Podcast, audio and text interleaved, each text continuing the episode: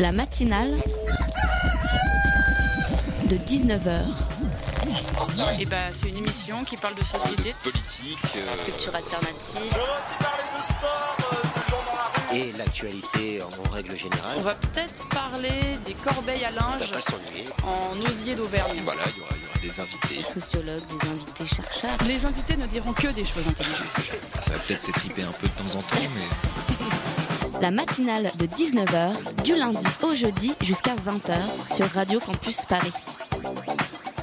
Ah, la douce période du shopping. C'est un peu après Halloween où l'on a, vendu des kilotonnes de bonbons aux enfants, juste avant Noël où l'on vendra des ouvrages oubliables à des tantes oubliées.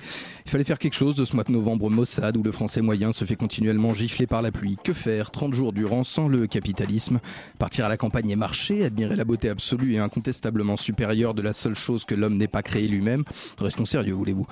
Que faire alors? Eh bien, les États-Unis, ces joyeux États fédérés où tout un chacun peut acheter une arme automatique et tuer son voisin avec, ont décidé de créer le Black Friday, un vendredi noir de vente en promotion, noir de monde, noir d'argent, noir de réduction sur les cafetières automatiques. Un vendredi où chacun pourra lutter à mort avec un inconnu pour une paire de chaussures dont on ne veut pas réellement mais qui dispose d'une dernière démarque de 32% du prix original en chèque cadeau, utilisable uniquement pour des articles en mohair. Ainsi, tout le monde, tout le monde achète plein de trucs en novembre. Et j'aimerais raconter une petite anecdote à ces zombies décérébrés qui foncent mettre, mettre leur crédit en jeu pour une paire de chaussettes connectées. Il y a quelques années, un homme est mort, piétiné par une foule d'acheteurs qui s'étaient rués sur lui à l'ouverture d'un magasin. Piétiné à mort. Quatre autres personnes, dont une femme enceinte, ont également été blessées. D'autres employés ont été blessés, eux aussi, alors qu'ils tentaient de venir en aide à leurs collègues. Et pourquoi? Pour des cafetières. Vous voulez savoir ce qu'a dit la foule quand on lui a dit de partir? La foule a dit ça fait une journée que je fais la queue et la foule a continué à acheter. La foule tue, la foule crie sa frustration du toujours plus, la foule piétine. Éloignez-vous des foules. Vous êtes sur le 93.9 FM et ici personne ne vous piétinera à mort normalement. La matinale de 19h, le magazine de Radio Campus Paris. Au programme de cette matinale de 19h, une lanceuse d'alerte qui se qualifie elle-même de rescapée, victime d'acharnement de la part de la société qu'elle a dénoncée, UBS, la plus grande banque de gestion de fortune dans le monde. Elle a récemment sorti un livre, La traque des lanceurs d'alerte, aux éditions Max Milo. On en parle dans quelques instants. À 19h34, la chronique de l'incisive et talentueuse Mathilde Bigot qui viendra vous instruire, que vous le vouliez ou non, sur l'égalité des sexes avant une deuxième partie d'émission consacrée au lien social, aux personnes qui choisissent d'aider d'autres personnes, avec Samira El Alaoui, déléguée générale de l'association Autre Monde, monde où l'on crève moins de faim, j'imagine.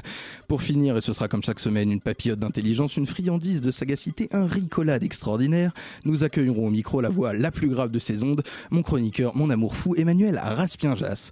Attachez vos ceintures, c'est la matinale de 19h, toute voile dehors sur le 93.9 FM.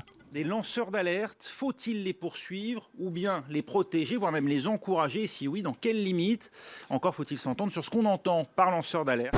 On peut les appeler euh, lanceurs d'alerte, whistleblower comme on dit en anglais, c'est-à-dire le donneur du coup de sifflet. Mais en aucun cas pour vous, euh, Florence Hartmann, ce ne sont des, des corbeaux, euh, des délateurs? C'est- Non, absolument pas, parce qu'il n'y a pas de volonté de nuire, il y a volonté d'informer le plus grand nombre, parce que c'est dans l'intérêt général. Ils n'ont fait profession que d'être des citoyens dans ce qu'ils ont fait, et ce sont eux qu'on juge. Ce n'est pas l'évasion fiscale, ce n'est pas la fraude fiscale que l'on juge, ce sont ceux qui ont permis de prouver avec des documents, ici les sources qu'on appelle des lanceurs d'alerte, parce que ce sont des sources qui s'assument publiquement, qui ont montré qu'à l'échelle d'un État, le Luxembourg, on avait organisé l'appauvrissement de tous les pays européens. Ils prennent leurs risques, mais ils se trouvent d'abord seuls et ils ont beaucoup de mal ensuite à retrouver un emploi, à retrouver du travail, etc.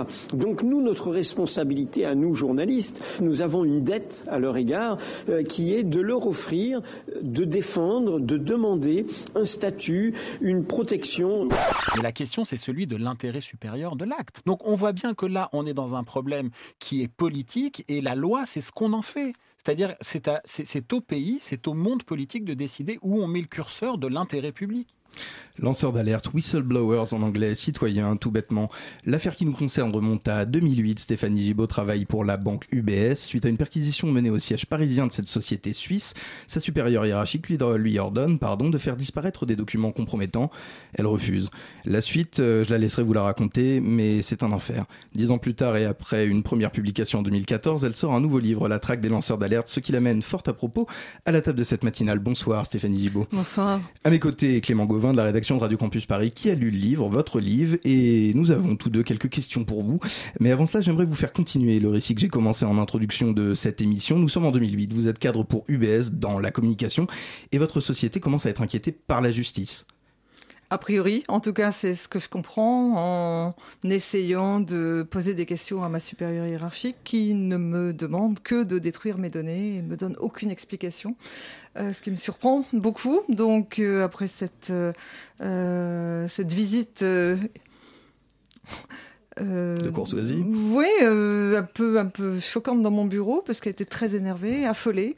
Euh, je me suis dit que quelque chose n'allait pas, mais je pensais surtout qu'on m'en voulait personnellement. Je ne comprenais pas pourquoi, d'un coup, après pratiquement dix ans de présence à mon poste, où j'étais quelqu'un de, de, de, de passionné, enfin j'ai toujours été quelqu'un de passionné, donc j'ai toujours fait mon métier avec beaucoup de beaucoup d'énergie. Du jour au lendemain, comme ça, on voulait se débarrasser de moi. Et comme j'étais occupée à, à, organiser un tournoi de golf, parce que j'avais un métier assez festif, j'étais responsable de ce qu'on appelle RP, relations publiques. Mmh. donc euh, la grosse partie des budgets que je gérais était, était euh, tournée vers l'événementiel. Euh, je n'ai pas prêté attention à ce qu'elle m'a demandé. C'est parce qu'elle est revenue dans les jours qui ont suivi et les semaines qui ont suivi pour me demander aussi de me débarrasser de toutes mes archives papier.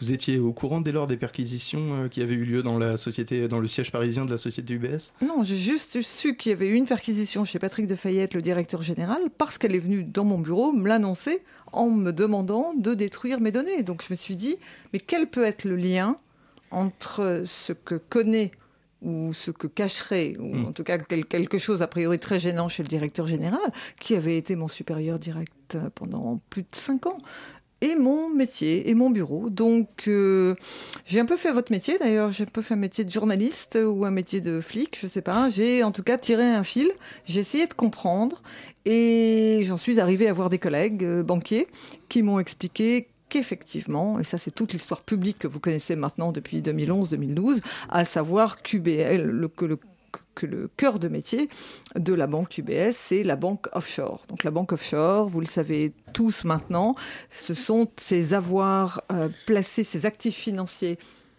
placés à l'étranger, voilà, pour lesquels à peu près 85-90% euh, ne sont, ne sont pas déclarés. Pas en tout cas, c'était ce qu'on m'a déclaré en, en, 2008. Donc à partir du moment où moi j'ai su que les événements que j'organisais sur le territoire français pour nos clients, donc pour véhiculer la marque, hein, toutes ces femmes qui, qui enfin, essentiellement métier féminin, il y a des hommes aussi, mais euh, tous ces métiers de relations publiques qui sont là pour représenter une marque, finalement servaient à attirer des clients pour leur faire placer des sommes offshore. Alors moi, ça m'a tellement dépassé, si vous voulez, euh, que hum, le deuxième effet euh, qui se coule, ça a été de dire, mais tant que je ne savais pas, je ne pouvais pas en être euh, ni responsable ni complice. Aujourd'hui, j'ai une information. Voilà. Qu'est-ce que j'en fais? Donc, j'étais en état de terreur, et ça, c'est toute la première partie de ce livre, là, la traque des lanceurs d'alerte sur la violence au travail. Donc, il m'est arrivé une véritable, voilà, descente aux enfers de harcèlement, placardisation, isolement, à partir du moment où j'ai posé des questions au management, et puis jusqu'à mon licenciement début 2012. Donc, c'était trois ans et demi. Euh, insupportable pour finalement avoir découvert quelque chose qui est très très gênant, dont personne ne parlait à l'époque, il y a dix ans. Clément Gomin, vous avez lu ce livre? Oui, j'ai plusieurs, j'ai, j'ai plusieurs questions qui me viennent à l'esprit. Votre premier livre, comme, euh, comme, comme on peut le constater, évoquait votre histoire. C'était un récit de votre, de votre histoire des, dans des la société ans, UBS. Voilà, des 4 ans. Le... Le, le, second là que vous venez présenter, c'est la traque des lanceurs d'alerte et ça détaille, ça détaille un peu la vie d'une cinquantaine de lanceurs d'alerte. C'est une forme de cri d'alerte que vous lancez? Ah, c'est à nouveau une alerte qu'on lance là à, à, à, tous les citoyens. On l'avait déjà lancé au niveau bancaire, mais on a compris au fur et à mesure des années que finalement la finance, ça ne, passe, ça ne parle pas à la classe moyenne, parce qu'on a fait en sorte que la finance ne s'adresse qu'à des spécialistes. Vous voyez, vous faites un micro-trottoir, vous qui êtes journaliste, allez demander dans la rue aux gens ce que c'est que l'ingénierie patrimoniale. 9 oui. sur 10 ou 9,5 sur 10, bien évidemment. avant la non, fin non. de la question. Ouais. Voilà. C'est le problème. Euh, et qu'en fait, quand on leur dit, par exemple, le dossier UBS, c'est 30, 30 000 comptes offshore, hein, Dixit, Monsieur Sapin, 30 000 comptes offshore à hauteur de 19 milliards d'euros. Personne ne sait ce que c'est que 19 milliards d'euros.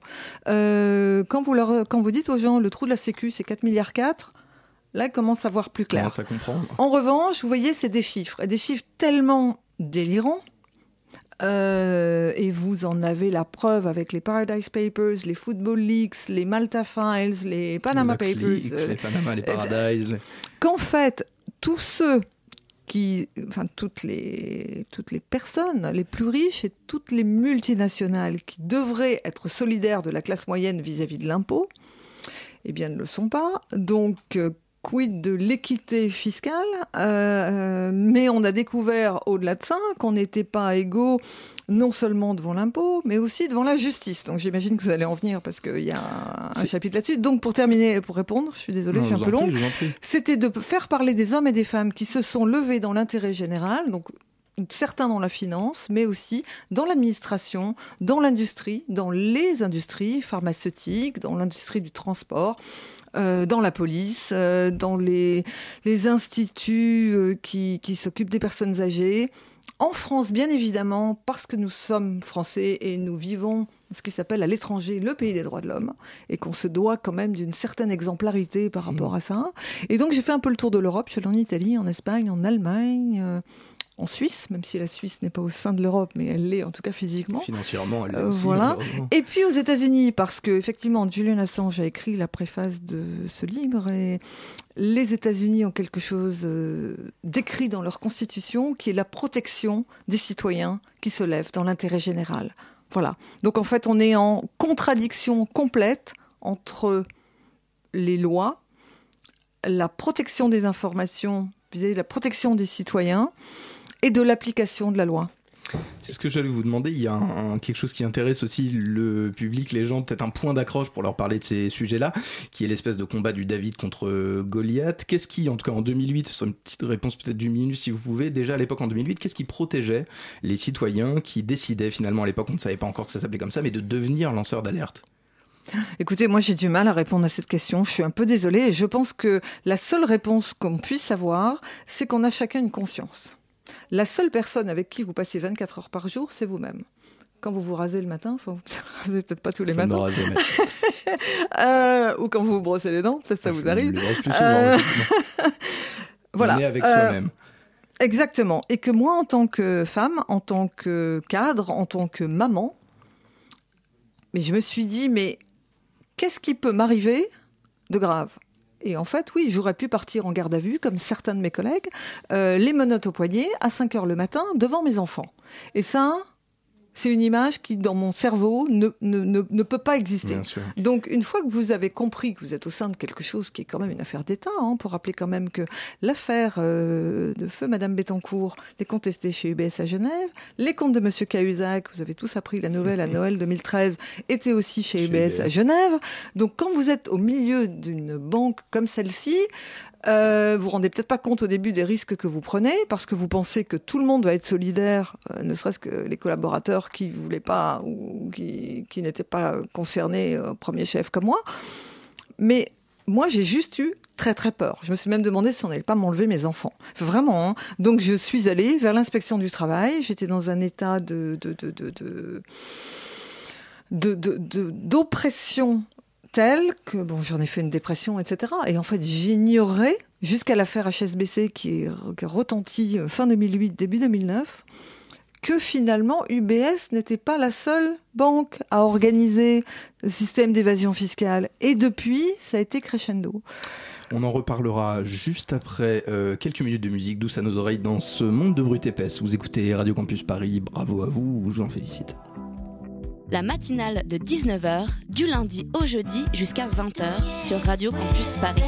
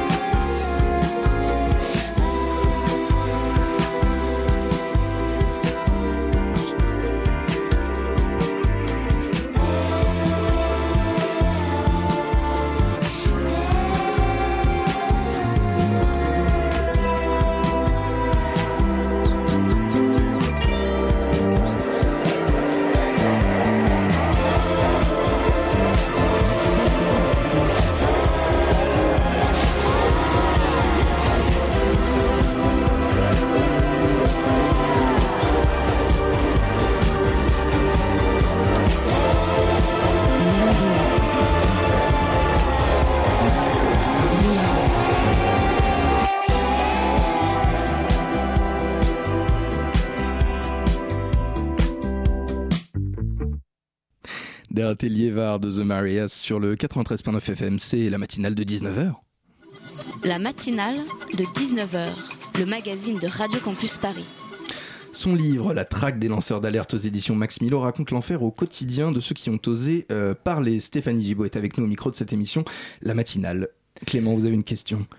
Qu'avez-vous appris des autres lanceurs d'alerte que vous décrivez dans le livre Et que vous avez interviewé pour ce livre J'ai rencontré, je les ai rencontrés ces quatre dernières années parce que euh, la société civile est en train de s'organiser et que petit à petit on a appris à se connaître. Alors on n'est pas, on n'est pas devenus amis, mais en tout cas euh, ça crée des liens très forts parce qu'on se rend compte, chacun à notre niveau, que nous avons été complètement isolés et que la seule chose qui puisse faire que nous nous en sortions est de nous rassembler puisque nous sommes la société civile.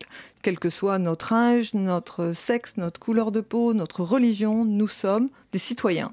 Et nous nous sommes levés face, vous disiez, le, combat de David contre Goliath, et encore l'image est, euh, pas assez petite. Enfin, oui, c'est Ouais. c'est juste, nous ne devrions plus être là. Euh, hors micro, là, pendant la, la petite chanson, je vous disais, Françoise Nicolin, euh, fonctionnaire du ministère des Affaires étrangères, diplomate en poste à l'étranger, une tentative de meurtre sur son lieu de travail est commanditée. Elle s'en est sortie uniquement parce que le monsieur qui faisait le ménage est passé à ce moment-là et il l'a sauvée. Il a été licencié le lendemain. Mais si vous voulez, on se demande quand même dans quel pays nous sommes. Et tous les exemples qui sont donnés, je, parle d'Alain euh, Gauthier, pardon, chez Vortex. Vortex, c'est une société de transport d'enfants handicapés. Il se bat lui aussi, comme François Nicolas, comme moi, depuis plus de dix ans, parce que l'employeur euh, Vortex, qui transporte donc ces enfants handicapés, est financé par des fonds publics. La société est en faillite virtuelle et les dirigeants s'enrichissent. C'est encore votre argent, ça, c'est de l'argent public. Euh, je peux parler de Ida de Chavagnac en deux mots. Ida de Chavagnac est analyste au Crédit Agricole. Le Crédit Agricole, comme elle l'explique très simplement, est la banque d'un Français sur quatre. Et là, contrairement à UBS, ce n'est pas la banque des plus riches, mais la banque des Français les plus euh, de la classe moyenne, euh, ceux qui économisent euh, sou après sou. Et elle dit, on joue avec l'argent des petits épargnants. Euh, elle demande juste à être réintégrée parce qu'elle était aussi virée pour faute. hein. Tous les lanceurs d'alerte sont virés pour faute grave. Euh, euh, c'est toujours ce combat complètement déséquilibré. Et donc, qu'est-ce qu'on s'est appris les uns les autres? Que nous étions tous dans la même situation, que nous n'étions pas des épiphénomènes. Mais ça, ça nous a fait quand même beaucoup de bien, si vous voulez. C'est-à-dire de dire, ben oui, rassemblons-nous, on va se tenir chaud et on, sera, on aura une voix. Et vous voyez que ne serait-ce que les médias indépendants, mais aussi euh, certains, certains mé- médias euh, nationaux, se sont mis à nous soutenir. Euh, les associations, certaines associations se sont mis à nous soutenir aussi.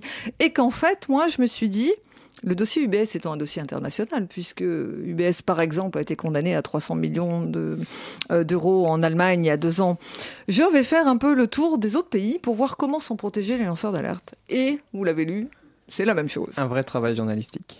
Merci. J'ai changé de métier, vous voyez. Euh, mais c'est là où c'est effarant, si vous voulez. C'est-à-dire qu'on se pose la question juste de ce que sont, don- de ce que sont devenues pardon, nos démocraties et que hum, la question que je pose à tous ceux que je rencontre est mais que retiendront les historiens de nos démocraties en ce début du XXIe siècle, avec Edward Snowden, comme vous le savez, qui est à, Moscou depuis 2013, avec Julian, qui est dans sa septième année à l'ambassade d'Équateur à Londres, avec Chelsea Manning, qui était condamné pour 35 années, avec tous ces hommes et ces femmes qui ont été licenciés pour n'avoir fait que leur euh, travail de citoyen. Alors, vous voulez rencontrer ces personnes, vous mettez en contact avec des ONG, vous allez euh, parler, proposer des choses. Il y a une réponse qui doit nécessairement être une réponse européenne, parce que ce sont des sujets qui dépassent les frontières nationales. Qu'est-ce qu'elle est, cette, euh, cette réponse? Que fait l'Europe? Que fait l'Europe? Virginie Rosière, qui est la députée, l'eurodéputée française Socialiste. qui s'occupe de, de, de, de ça, est très contente de voilà d'avoir fait passer au Parlement, je crois que c'était la semaine dernière, une loi pour les protéger. Mais le problème, c'est qu'on se demande à quoi ils servent ces eurodéputés, parce que derrière, il faut que ce soit validé par la Commission européenne et ensuite que ce soit validé par le Conseil de l'Europe. Donc vous avez votre loi nationale, plus à Bruxelles, il se passe trois choses. Donc en attendant, c'est le poids des années, et donc votre vie face à la protection des informations. Parce qu'il faut quand même pas oublier que nos eurodéputés ont voté euh, vite fait début 2016 le- la directive secret des affaires, dont votre collègue euh, Élise Lucet s'était emparée. Elle avait eu une pétition de 500 000 personnes, ce qui n'est pas rien. à Pierre Ménès, ça ne me dérange pas d'être affilié à Élise Lucet, absolument. Écoutez, moi non plus, et, et je suis ravie d'avoir eu le, le prix Anticor en même temps qu'elle, en, en janvier 2015. Et euh, elle l'avait déclaré d'ailleurs ce soir-là, Élise Lucet, euh, nous sommes un petit nombre et nous, nous devons nous rassembler pour nous tenir chaud, mais c'est exactement ça. Et non seulement il faut le faire par industrie, non seulement il faut le faire euh, de manière horizontale, mais il faut aussi le faire à l'international, puisque que vous parliez d'amiante, que vous parliez de transport, que vous parliez de pollution, de médicaments qui euh, tuent ou qui rendent malades plutôt que soignés, euh, les sujets sont des sujets citoyens. Clément, vous nous parlez de la France, de la loi Sapin. Ouais, en, parlant de solutions, on a remarqué que la toute première convention judiciaire d'intérêt public a été signée ce mardi 14 novembre. Ce dispositif introduit par la loi Sapin 2 a permis à une banque aussi connue, HSBC, accusée de blanchiment de fraude fiscale, d'échapper à un procès pour avoir dissimulé 1,6 milliard en échange d'une amende record de 300 millions d'euros. N'est-ce pas trop facile, Stéphanie Gibaud, de s'en sortir comme ça? Ah, je suis ravie que ce soit vous qui, qui l'annonciez de cette façon-là. C'était moi, on aurait encore dit que j'avais des idées euh, peut-être un peu, un peu déplacées. Vous, vous êtes couverte, on on est Alors, extraordinairement que- gauchistes que- dans cette radio, donc que, vous pouvez y aller. Pour vos, pour vos auditeurs qui sont peut-être pas euh, branchés finance, euh, le dossier HSBC en France, hein, c'est une liste de 8000 qui est devenue, via monsieur Eric Woerth, ministre des Finances, une liste de 3000. Donc a priori, il y a quand même beaucoup de noms de cette liste qui ont disparu. Si un procès public avait eu lieu, vous auriez eu droit, vous, citoyens, à euh, la mise euh, en public d'informations confidentielles qui sont donc les processus pour l'évasion fiscale, comment ça se passe, éventuellement le nom des fraudeurs, qui ne sont pas des petites gens, Mmh. mais des gens issus euh, des milieux économiques, euh, financiers, politiques, sportifs, show business, c'est-à-dire tous ceux qui représentent l'élite, avec euh, des guillemets, mais en tout cas une élite, une certaine élite. Et qui sont protégés par la loi euh, Sapin 2 au même titre, j'allais dire Sympa 2, pas du tout, Sapin 2 au C'est même drôle titre comme, euh, que, ouais. que les lanceurs d'alerte. Il y, a une, il y a une protection qui va dans les deux sens, qui bénéficie les gens qui euh, lancent l'alerte, mais les gens aussi qui sont dénoncés par ces lanceurs d'alerte. Vous trouvez ça normal? Bah, Jusqu'à présent, donc ça c'est le premier, le premier exemple qu'on ait, hein, euh, le- le- la négociation HSBC. Pourquoi? Est-ce que, est que HSBC a préféré négocier Euh, c'est dans l'intérêt de qui? On ose nous dire qu'il vaut mieux que l'État touche aujourd'hui 300 millions d'euros plutôt qu'avoir un procès qui dure et dure et où peut-être que la somme à récupérer serait moindre. Alors là, je peux me fâcher très rouge. Pourquoi? Déjà, l'affaire dure depuis 10 ans. L'affaire HSBC, on entend parler depuis Noël 2008, euh, si j'ai bonne mémoire. Euh, Noël 2017, donc voilà, ça, on vient, on vient, de, faire, on vient de faire une dizaine d'années. Euh, pourquoi la justice est-elle si lente? Nous sommes, nous, pays des droits de l'homme, je le répète, dans le G8, donc un des pays les plus puissants au Plus monde influent. ouais. des, des plus influents, qui a donc une justice qui n'a pas les moyens. Euh, Peut-être parce qu'on se rattache à une décision de l'Union européenne et que l'Union européenne, dans ce cas-là, est trop lente à, à exercer euh, une répression quelconque sur les systèmes bancaires ou les sociétés frauduleuses? Donnez les excuses que vous voulez, euh, c'est votre analyse. Euh, la seule chose qu'on puisse dire, c'est que les informations, les fraudeurs, les corrupteurs, les corrompus sont mieux protégés que les citoyens. Aujourd'hui, qui vous dit qu'HSBC a arrêté ces pratiques? Donc pour vous, la, la réponse doit venir des politiques?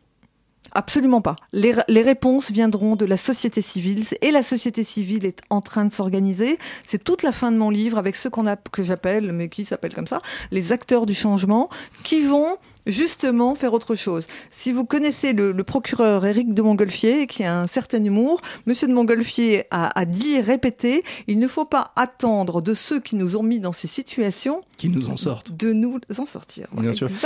J'aimerais revenir pour terminer cet entretien sur ben, les solutions, les pistes que vous proposez. Comment est-ce qu'on protège le citoyen qui décide de dénoncer une entreprise frauduleuse? Qu'est-ce Alors, qu'on peut faire? vous avez vu dans la finance ces derniers mois, donc c'est depuis début 2016, sont arrivés les Football Les Malta Papers, les euh, Paradise Papers, les Panama Papers. Enfin, ça tombe dans tous les sens. qui sont derrière ces leaks?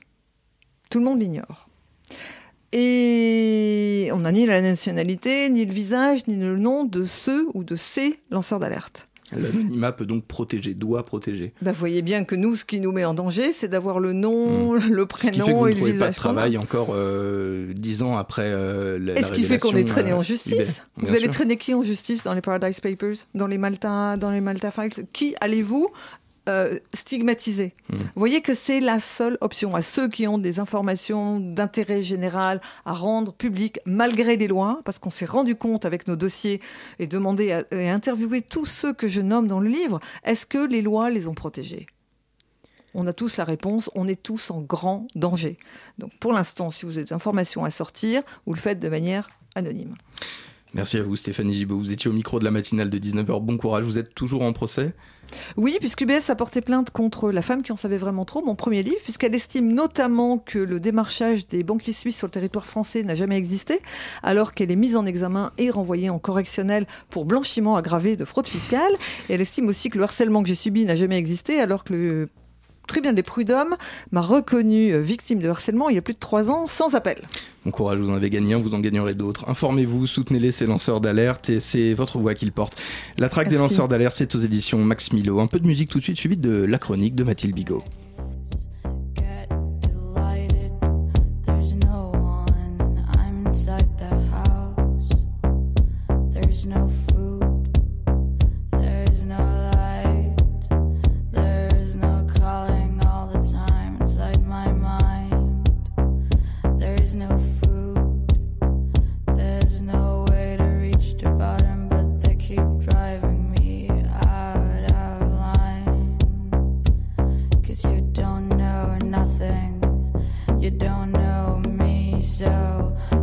Don't judge until I'm free.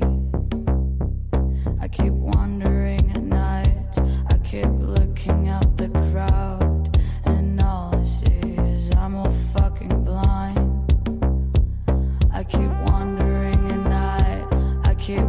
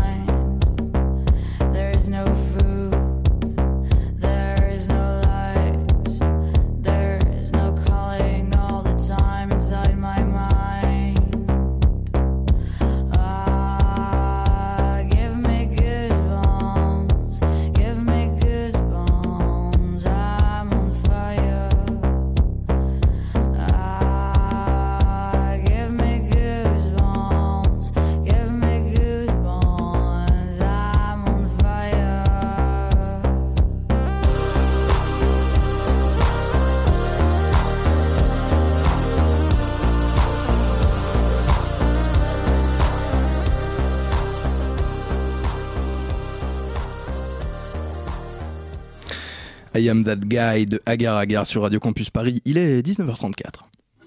La matinale de 19h, le magazine de Radio Campus Paris. Avec nous dans les charmants studios de la matinale de 19h, Mathilde. À ce que j'entends, on est un peu agacé ce soir. Bonsoir François, auditeur, triste parce qu'il est difficile d'appliquer l'écriture inclusive à l'oral. Oui, un petit ras-le-bol mélangé d'un sentiment de culpabilité m'a envahi ces dernières semaines. Je m'explique. Chaque matin, alors que je m'acharne à, faire deux traits d'eyeliner identiques, il y a toujours un côté plus long que l'autre, alors tu effaces, tu recommences, ça fait des gros pâtés et ah Pendant ces séances de relaxation matinale, disais-je, le flash info me crache en fond sonore les révélations d'agression sexuelle du jour. Le déferlement. Il y a eu l'affaire Denis Baupin, puis Weinstein, puis Spacey, puis Tariq Ramadan, puis La Salle, puis puis puis. La liste s'allonge encore et encore chaque jour. Comme si une boîte de Pandore s'était ouverte et que les femmes se mettent à parler, enfin, à dénoncer leur porc. Mais ces gros dégueux et leurs victimes deviennent de plus en plus nombreux. L'onde de choc a commencé à m'affoler, à me questionner sur le pourcentage de mecs respectueux sur cette planète. Et ces dépêches quotidiennes m'ont saoulé, presque lassé, je l'avoue. C'est quoi ce buzz médiatique? Ce nombre exponentiel de femmes victimes, on en est encore là au 21e siècle? Dans des sociétés soi-disant modernes? Puis là, j'ai regardé mon tube d'eyeliner, j'ai regardé la radio, je me suis regardée dans la glace avec mes traits d'eyeliner. Bah et moi? Féministe? Vraiment? Quoi faire à part écouter et déplorer? Et il y a eu Flash Info du mercredi 15 novembre. Ton solennel annonce sans appel. Françoise Héritier venait de mourir.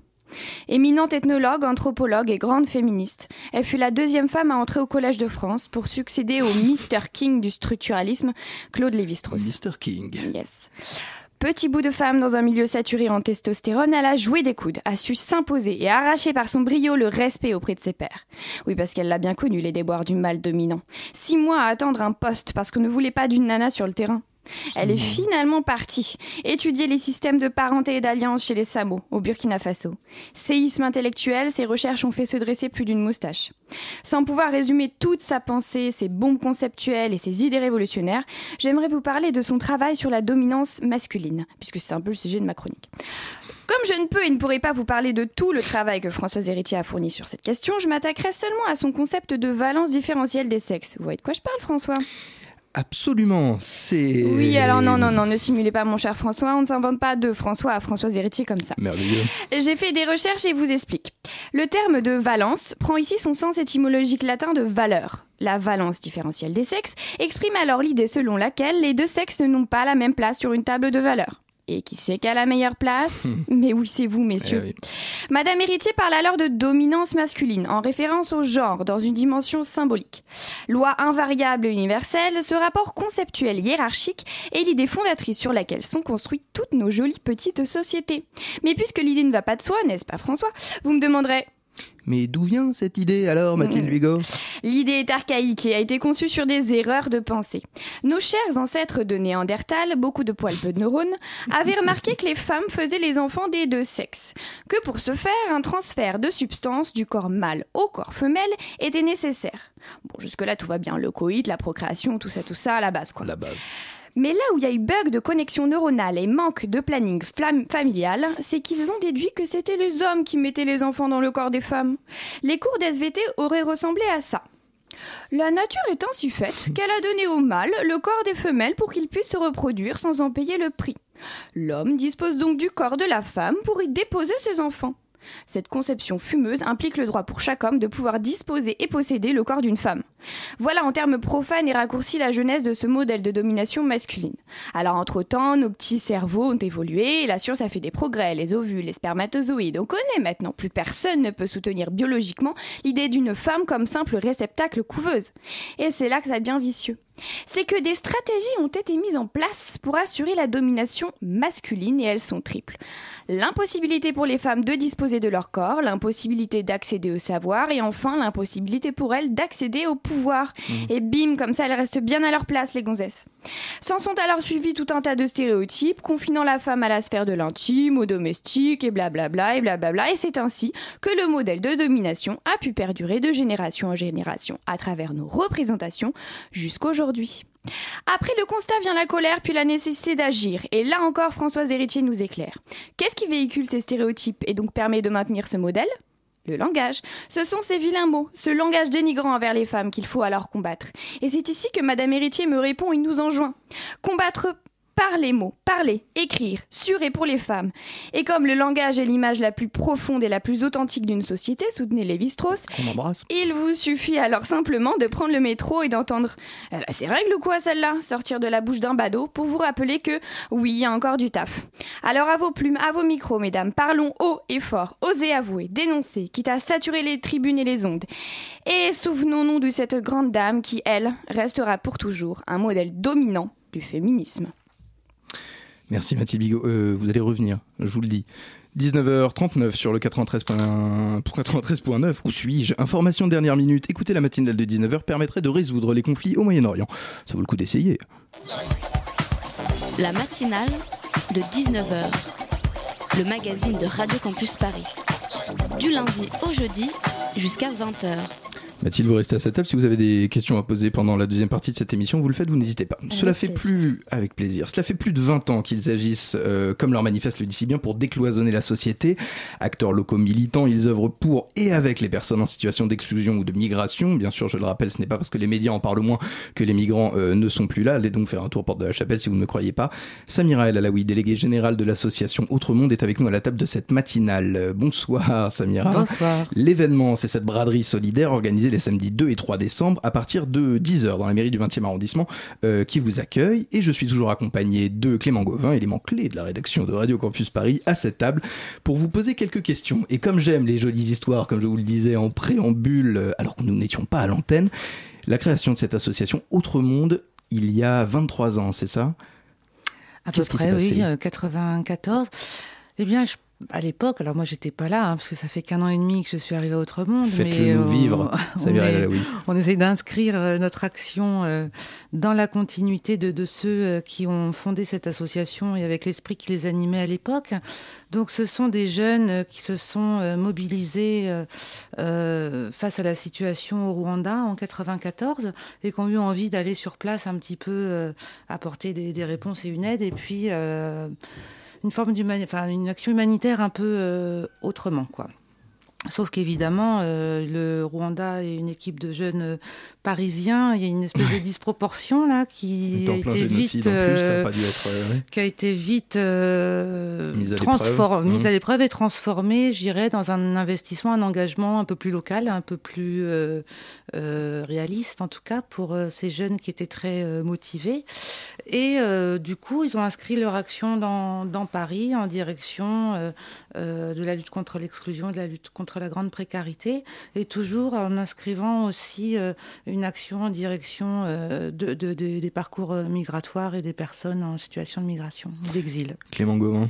Vous lancez ainsi la braderie solidaire ce week-end pour la 23e année consécutive. Cette longévité s'explique par un nombre toujours plus important de demandeurs ou une envie croissante d'aider le son prochain ou les autres? Comme c'est catholique Malheureusement, euh, tant qu'on aura besoin de nous, ben, on sera présent sur le terrain et on mènera nos actions pour qu'il y ait toujours moins de personnes dans la rue et toujours des personnes qui se mobilisent pour porter la voix des, des sans-abri et des, des précaires et des migrants. Donc c'est aussi la dimension militante de l'association. L'événement braderie, c'est un prétexte hein, aussi pour faire passer des messages forts. Euh, Il y a eu le, le Black Friday la semaine dernière.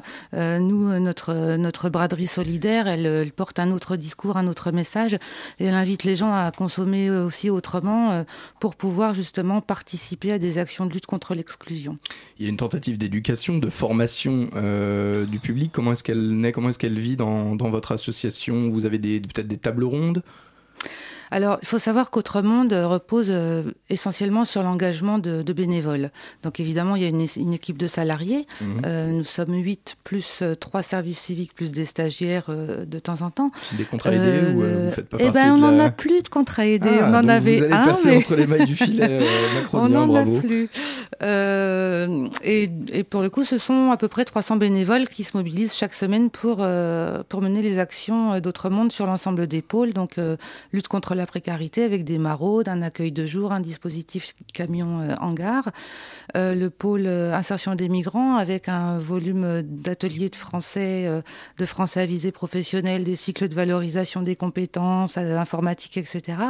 Donc tous ces bénévoles arrivent à Autre Monde. Pour la plupart, c'est leur premier engagement dans le milieu associatif et on les accompagne dans un parcours d'intégration et de formation qui leur permet de mieux appréhender justement les, les réalités et les contraintes euh, liées à l'exercice de leur mission euh, dans un contexte euh, quand même toujours plus précaire, plus contraint, et très compliqué. Tous ces bénévoles seront présents ce week-end à la braderie Alors, euh, on est à peu Les près. 300 Ah, bah, Ils vont se relayer, mais chaque jour, c'est un peu plus de 80 personnes qui sont présents euh, pour l'organisation et qui s'affairent à ce que la braderie soit organisée dans les meilleures conditions possibles. D'accord. Et dites-moi, quelle est la recette d'une braderie chic mais solidaire Alors. Bah, Calmez-vous, Valérie Damido, enfin. Chic mais C'est- solidaire, la C'est oui. ça. Donc, Co- Comme vous pouvez le dire sur le site. euh, Ouais, notre braderie Ah, euh, chic et solidaire, en fait, elle, a- elle contribue à un tiers du budget de l'association. Donc c'est pas rien et c'est aussi pour ça qu'elle est euh, très importante pour nous. Alors à la fois c'est un événement grand public, donc euh, c'est l'occasion de réunir quand même pas mal de monde puisque sur le week-end c'est 5000 personnes en moyenne qui passent. Et les bonnes années, ça nous permet de récolter à peu près 150 000 euros, donc un tiers de notre budget. 150 000 euros sur deux jours de braderie Mais vous vendez quoi Des actions? Non, non, on vend du prêt-à-porter, des accessoires. On a aussi une partie créateur et, et luxe, hein, donc avec des, des marques présentes, euh, des grands noms, des grandes vous avez des marques. partenariats avec des grandes On a des partenariats avec des grandes marques. Il faut savoir que l'ensemble de ce qui est vendu à la braderie, c'est du neuf hein, qui nous est donné par plus de 100 partenaires euh, de la mode. Et euh, du coup, ça nous permet de mettre euh, en vente à des prix cassés, puisqu'on on- on brade vraiment littéralement les, les prix des produits et de, de financer voilà, les actions solidaires d'autres mondes. En parlant des partenaires, sur le site euh, autremonde.com, on peut en trouver, en déchiffrer, en dénombrer une soixantaine. Dans le climat euh, précaire qu'on nous décrit, c'est pas difficile de renouveler la confiance chaque année de tous ces partenaires? Ça l'est. Après, on a des partenariats qui sont assez fidèles, qui s'inscrivent dans, dans, dans une certaine durée. On essaye de pas faire des one-shots et de créer vraiment la relation avec les personnes portent un intérêt au projet, enfin que ça soit pas juste un acte de défiscalisation. On essaye vraiment de de, de, porter euh, enfin le projet le plus loin possible avec les partenaires qu'on a.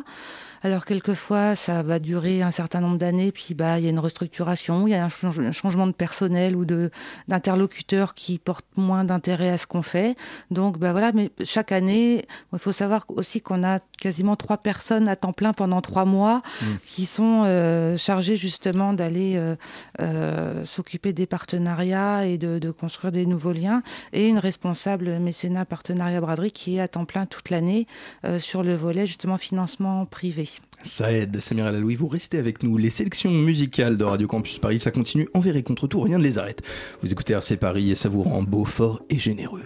La matinale de 19h, le magazine de Radio Campus Paris.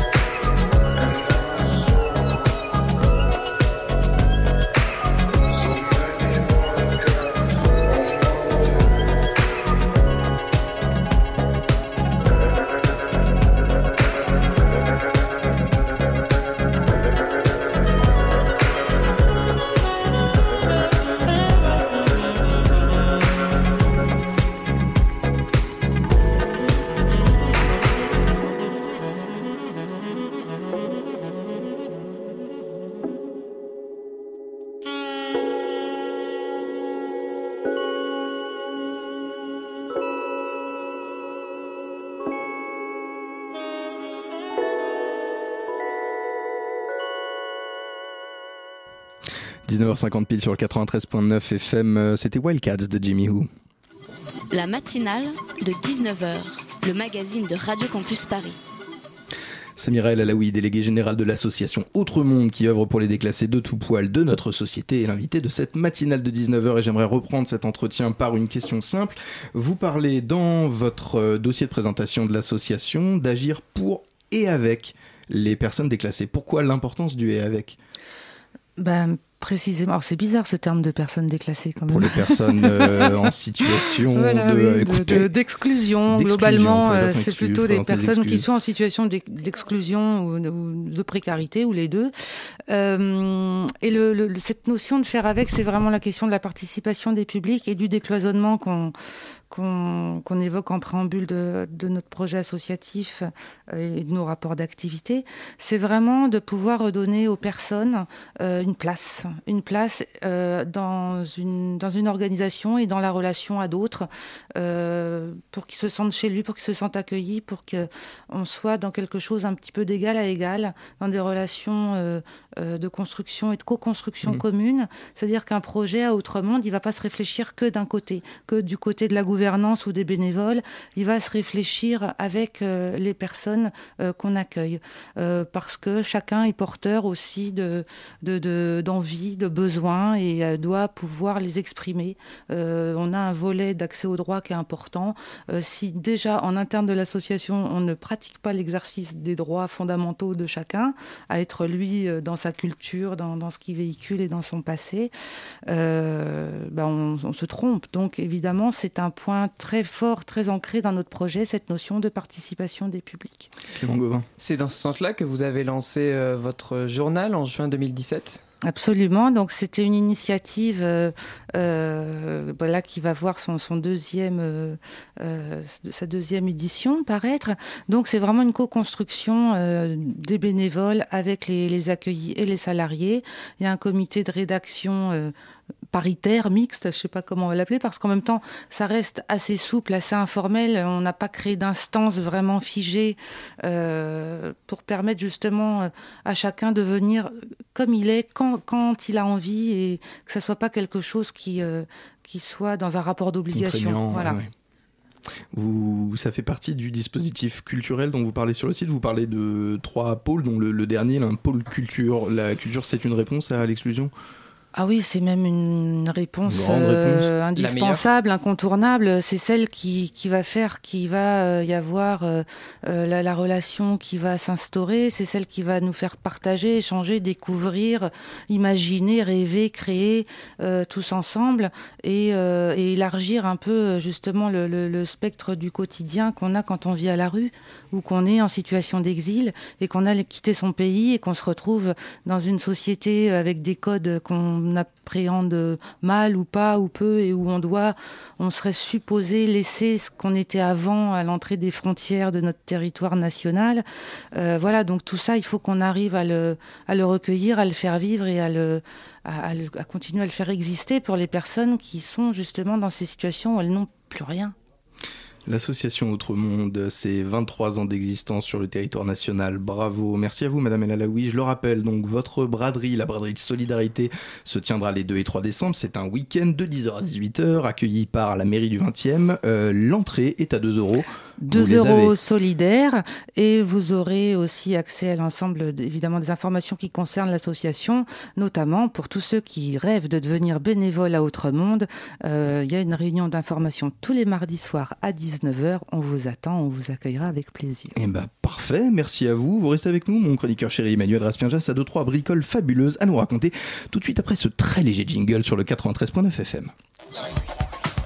La matinale de 19h, le magazine de Radio Campus Paris.